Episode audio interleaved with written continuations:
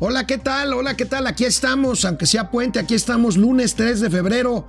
Recuerden, hoy, hoy no es día feriado por el Super Bowl de ayer, ni por alguna cosa que les que se les ocurra. Recuerden que dentro de dos, dentro de dos días es el 5 de febrero es eh, la batalla de Puebla, aquella batalla en la que el general Zaragoza vistió a las armas nacionales de gloria contra el ejército invasor francés, que por cierto, en Estados Unidos el verdadero día de la mexicanidad no es el 16 de septiembre, es el, es el, no, es el 5 de mayo. Ya, ya, me estoy yo haciendo bolas aquí. Es el 5 de mayo.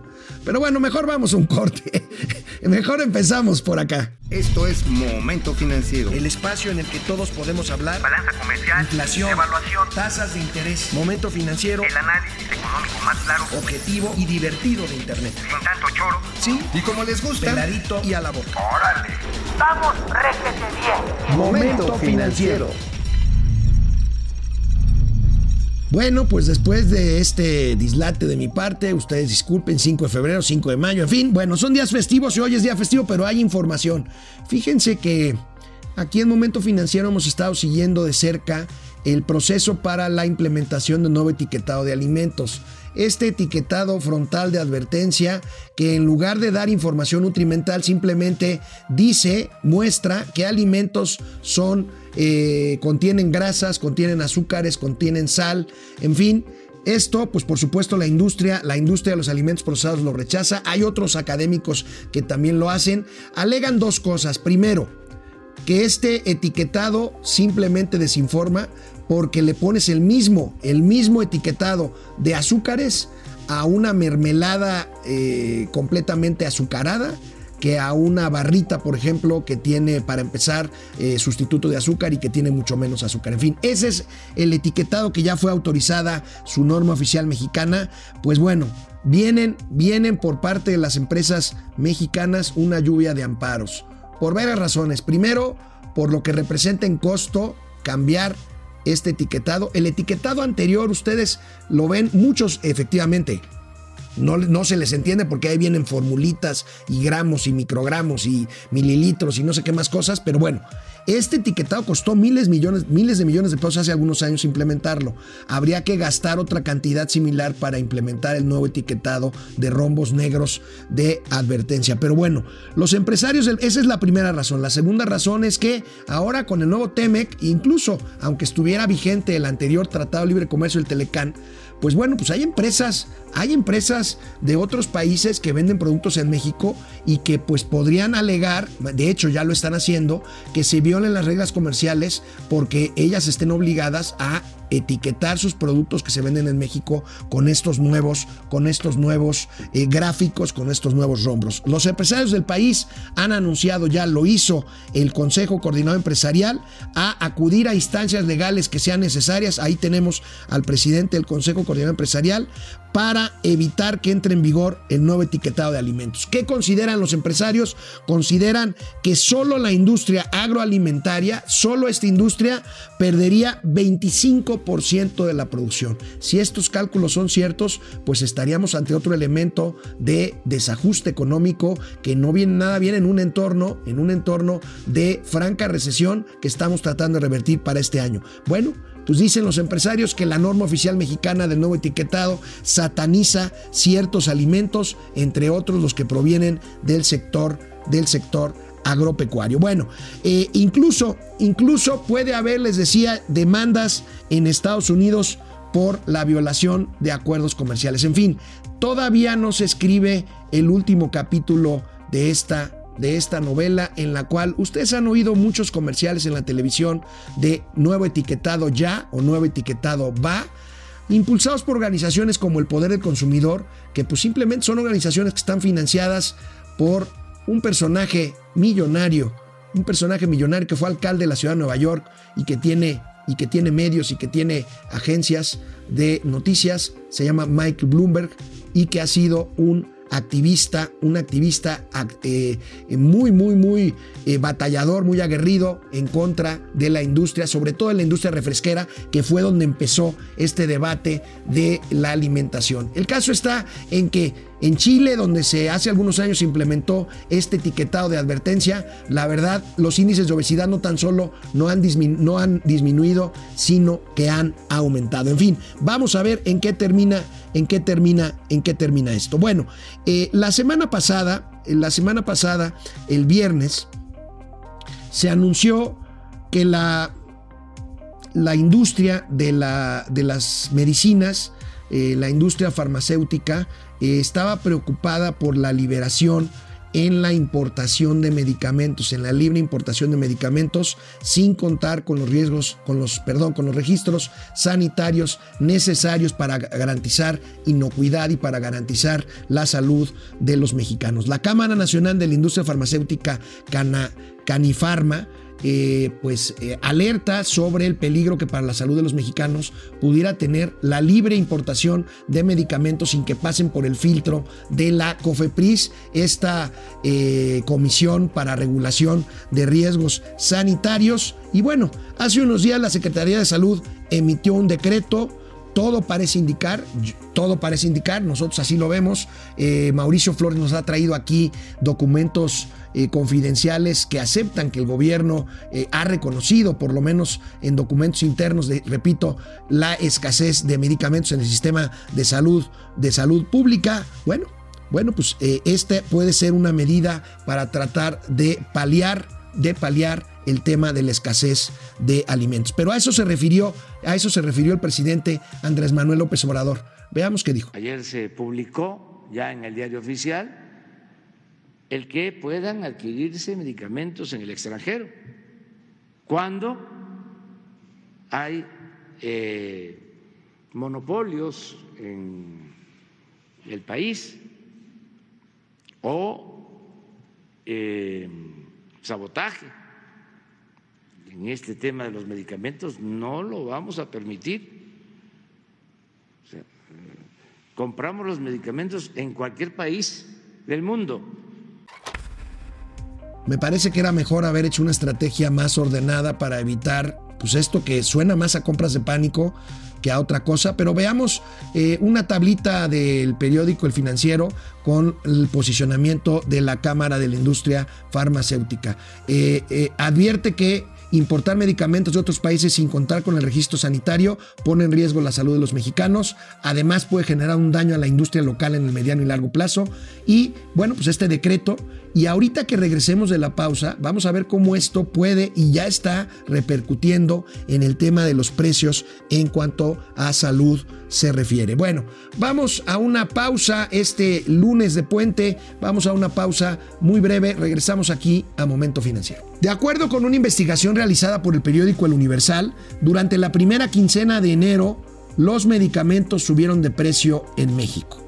Aquí tenemos un cuadro para analizar cómo es el comportamiento de estos precios por región. Ahí tenemos precios de medicinas en la primera quincena de enero, donde subió más el promedio del costo de medicamentos en Esperanza Sonora, este municipio sonorense, 4.3% de incremento en medicamentos. En Guadalajara, en la Perla Tapatía, 3.9% de incremento. En Zacatecas, donde el cielo es azul y la tierra colorada, 2.6% de incremento, lo mismo que en Aguascalientes, que está ahí pegadito. En Tepic, 2.3% de incremento. Y también, eh, pues incrementos de un poquito menos de 2%, 1,5% más o menos, Tlaxcala, Ciudad Juárez, Toluca y y Guatabampo en Sonora un poco menos del 1%. Los antibióticos pues, subieron también en Esperanza Sonora 20%. ¿Por qué será esto? Sería interesante analizarlo. Es brutal el incremento de antibióticos en Esperanza.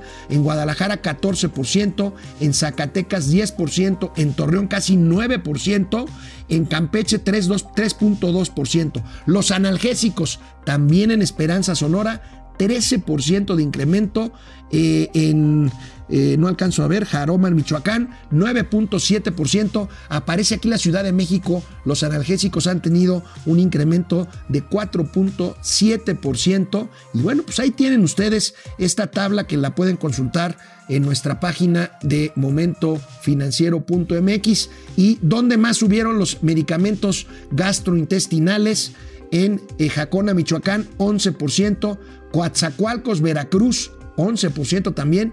Mexicali, Baja California, 3.7%. Saltillo, 3.5%. Morelia, Michoacán, 1.7%.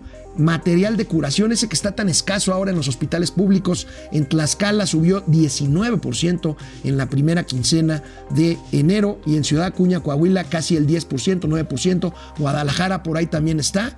Y bueno, finalmente los dermatológicos, que no son medicamentos, digamos, cruciales eh, la, eh, la, especialidad de dermatología no es, no es una cuestión vital de vida o muerte, pero bueno, ahí Chihuahua 9%, 9.7% los dermatológicos, pero no solo los medicamentos, no solo los medicamentos, amigos y amigas de Momento Financiero, también, también los servicios médicos en general suben.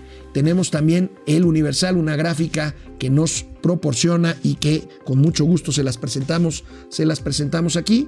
Aquí tenemos, fíjense, voy, a pedirle al equipo de producción de, Momento Financiero que chequemos este municipio de Sonora Esperanza. Aquí también, a ver, creo que estábamos viendo el, mismo, el mismo cuadro, pero hay por ahí un cuadro de comportamiento de los servicios médicos en general. Bueno, si ahorita lo tenemos, es del Universal.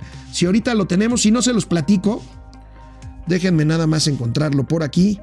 Eh, aquí lo tengo. Aquí está. Aquí está. Costos de la salud. Fíjense. Hospitalización general. 6.5% de variación porcentual quincenal en el precio en Guadalajara, Jalisco. Habría que ver por qué en Guadalajara ya vimos los medicamentos, aquí los servicios en general.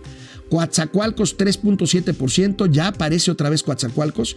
Y en hospitalización por parto, nada más, por parto, eh, nacimiento de bebés, Coatzacoalcos 7.9% de incremento. En fin, la, la, Secretaría, el sector salud, pues en un mal momento, en un mal momento, sobre todo ante la llegada del coronavirus, híjole, no es el mejor momento. Vaya, nunca es un buen momento para que llegue un virus que amenaza pandemia, pero creo que ahorita no es el mejor momento, desgraciadamente. Pero bueno, esperemos que lo podamos afrontar bien.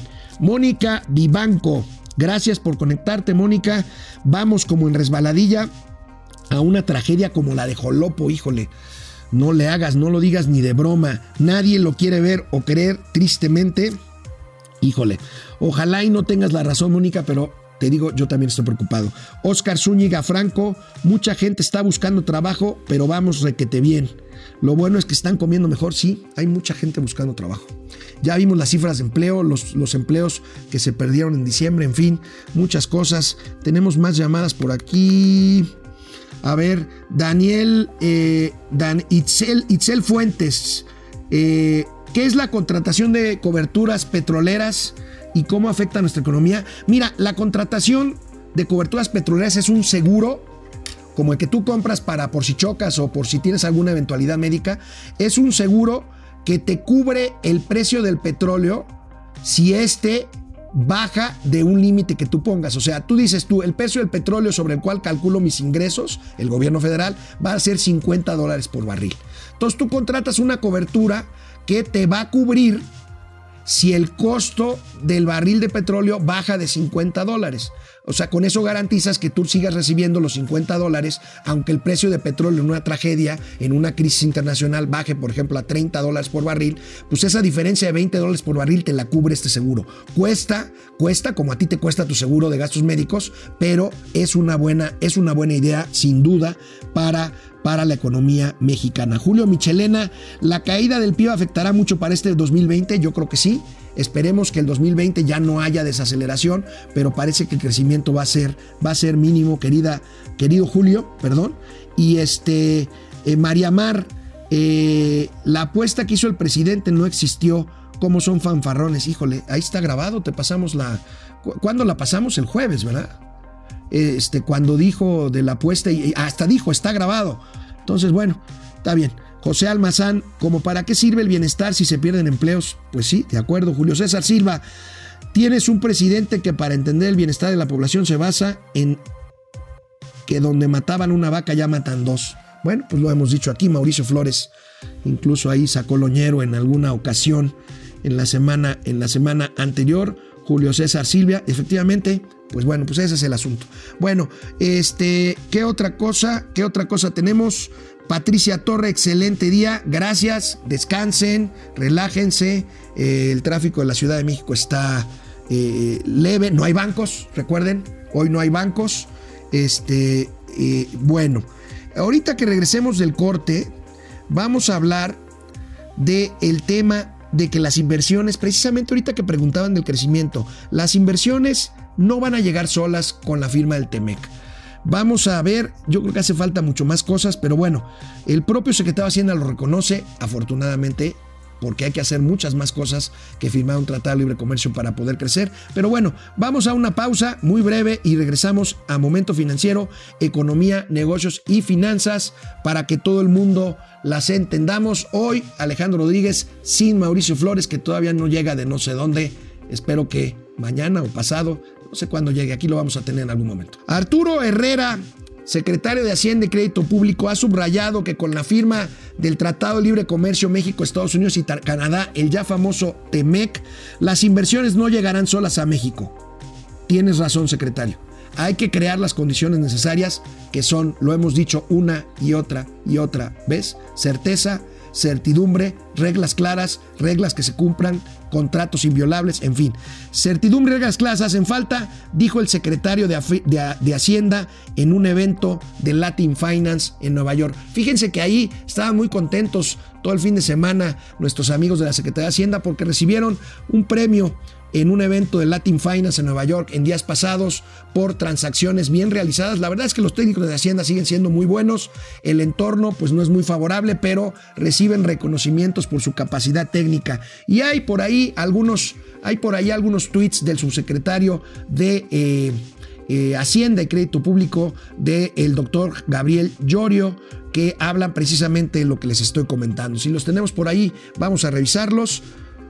Este, eh, final, eh, a ver, bueno, es, es básicamente eh, lo que dijeron, lo que dijeron en el informe de finanzas públicas del pasado viernes. Eh, mantienen el crecimiento o el pronóstico del crecimiento de 2% para este año. Híjole, se ve difícil. Los más optimistas hablan de 1,5%, los medianamente pesimistas hablan de 1%, los pesimistas como yo. Tenemos una puesta, Mauricio y yo. Eh, yo creo que el crecimiento en 2020 va a ser entre 0.2 y 0.5% del PIB de crecimiento. Mauricio lo ubica entre 0.5 7 si no recuerdo y 1%. Vamos a ver, ahí está la apuesta. Nosotros sí la vamos a honrar y nosotros sí la vamos a pagar junto con Doña Austeridad Republicana. Hay otra cosa que también decía el subsecretario Llorio y bien dicho, en el 2020 hay que capitalizar nuevamente a Pemex.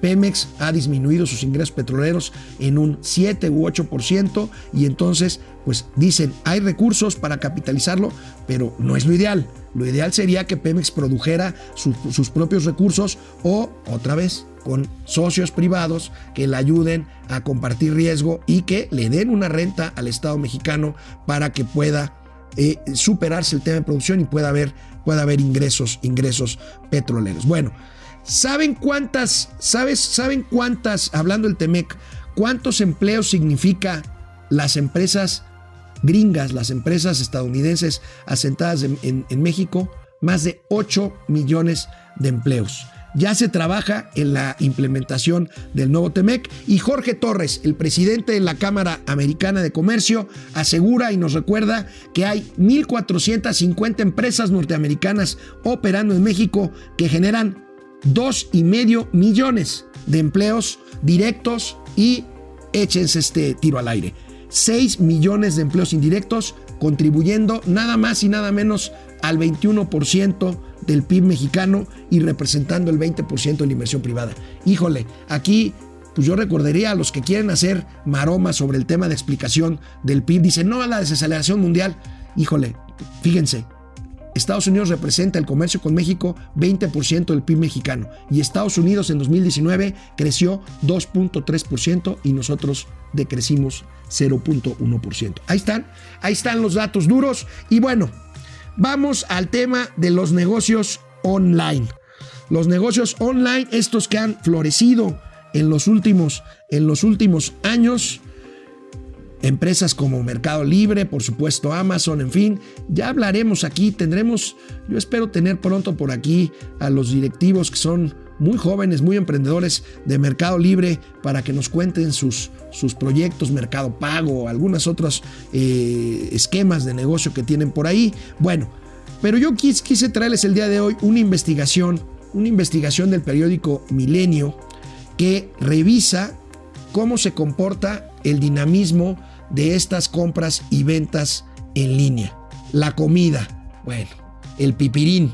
La comida tiene un 62% de participación, o sea, la mayor parte de las transacciones de eh, compra-venta eh, eh, electrónica online es comida a domicilio, el 62%, esto que pues ya los chavos ya ni siquiera ni siquiera piden a domicilio directamente al establecimiento que vende comida, sino ya a plataformas como Uber Eats, 62%, electrónicos, electrónicos, 56%. ¿Qué compras tú de electrónicos, señor productor, aquí en electrónicos? Sí, sí te has...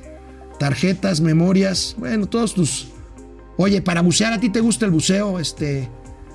También por en línea, ¿no? Bueno, 56% electrónicos, moda, ropa. Fíjense, este 55%. Yo creo que aquí todavía eh, muchas personas, hombres y mujeres por igual, prefieren ir a ver los anaqueles para probarse la ropa antes de pedirla en línea, creo yo. Pero miren aquí, 55, 55% es moda. Eh, consolas y videojuegos, 49%. Ya hay muchos videojuegos que se pueden jugar en línea, ¿no? Este, entonces eh, se descargan, en fin. Bueno, este, me imagino que aquí se compran tarjetas para también poder jugar, ¿no? Este, en fin, belleza y cuidado personal, 47%. Eh, eh, bueno, el de Mauricio es el de, es el de compañeras este, este, emprendedoras. Este, bueno, belleza y cuidado personal. Nuestro, nuestro querido jefe de producción Argenis, este, él compra su loción Brut aquí en, en, este. En las siete machos, sí es cierto. Eh, deportes, aquí pues se refiere, me imagino, a playeras, jerseys, balones, tickets también. Ah, tickets es muy importante, 46%. Bueno, el fútbol se vende mucho online, eh, los partidos de la liga MX herramientas, pues para aquellos que les gusta ser todólogos allá en casa, yo, yo no, yo no. Electrodomésticos 41%, muebles y decoración 37%, infantil 33%, mascotas, fíjense, el mercado de mascotas es de miles de dólares, ¿eh? este, es de cientos de miles de dólares. Un día vamos a hacer una radiografía del mercado de mascotas en México, sobre todo perros y gatos, eh, mascotas eh, domésticas. Es un gran, gran mercado, 27%. Automotriz, automotriz, 25%. Y supermercado, pues Walmart ya entró aquí con pedidos por línea. Este, aquí tenemos, por ejemplo, Walmart, su mesa. Este, en fin, hay, hay otras opciones este, en este 20%. Y bueno, pues aquí, así está, así está el comercio, el comercio online. Bueno, pues este lunes que aquí estuvimos, a pesar de ser un lunes de media actividad, ahí de medio, de medio cachete, de la motocicleta un poquito prendida, algunos crudos por el Super Bowl de ayer, pero bueno, Mañana, mañana creo que tampoco viene Mauricio, pero aquí estaré yo con mucho gusto con ustedes en Momento Financiero, iniciando o continuando una semana más de este esfuerzo para que todo el mundo entienda finanzas, economía y negocios. Nos vemos mañana. Vamos, réjete bien. Momento financiero.